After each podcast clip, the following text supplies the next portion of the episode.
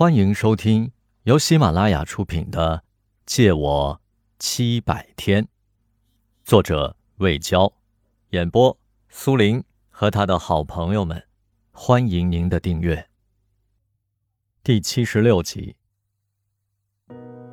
终于找到了这姑娘投海自尽的症结：为情所困，生无所欢，死无所惧。莫畏捶胸顿足，哀其不幸，怒其不争。他真想把那个男人揪过来暴揍一顿。睡了一个姑娘八年，说变就变了，榨干了剩余价值就一脚踹开。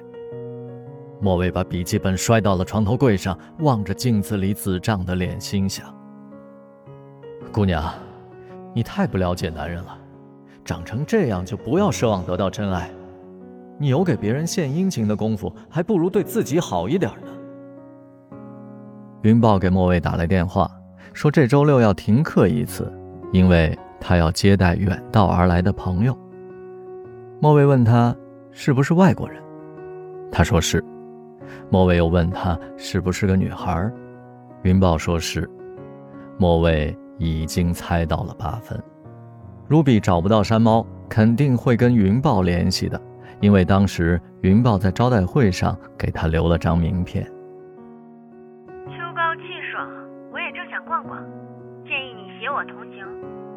首先，两人接待一人，充分显示对外宾的重视；其次，有个跟班跑前跑后照应，你也有面儿；第三，我口语不错，以前当过英文导游，接待外宾经验丰富；第四，孤男寡女容易冷场。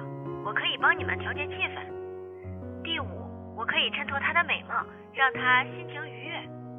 再者，我有公园年票，几乎不增加你的接待成本。嗯，听上去，我好像没有什么理由能拒绝你啊。且不说你当没当过导游，我觉得你呀，适合做推销员。深秋，一个难得的好天气，碧空如洗。阳光通透，气温回升了近十度，让人有种春天般的梦幻之感。云豹和莫卫在丽晶酒店门口迎来了光彩四射的 Ruby。两年不见，她不再是那个带点婴儿肥的小姑娘了，白色的修身 T 恤和锥形的牛仔裤勾勒出迷人的曲线，白色的发带高高竖起浓密的卷发。他跟云宝热情的相拥，莫卫也很想抱他，不过 Ruby 只是礼节性的跟他握了个手。更郁闷的是，他比莫卫高半个头。云宝拉开车门，请 Ruby 上了他的白色宝马。Ruby 俯身向车内看了看，又四处张望一番，眼神黯淡了下来。一路上，Ruby 歪靠在靠背上，望着窗外。莫蔚也不好跟他搭讪，车内瞬间形成了沉默的压力。车开到颐和园时，莫蔚捅了捅 Ruby 的胳膊肘，兴致勃勃地说：“下来看看中国最大的皇家园林。”Ruby 回过脸，竟然泪光闪闪。莫蔚和云豹都慌了，连忙递上了纸巾。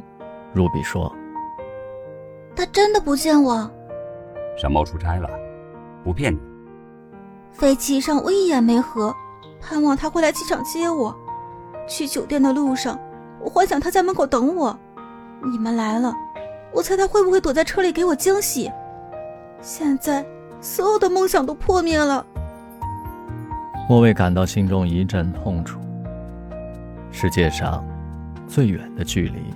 不是福德角和中国相距万里，而是山猫的灵魂陪伴在他的身边，而他浑然不觉。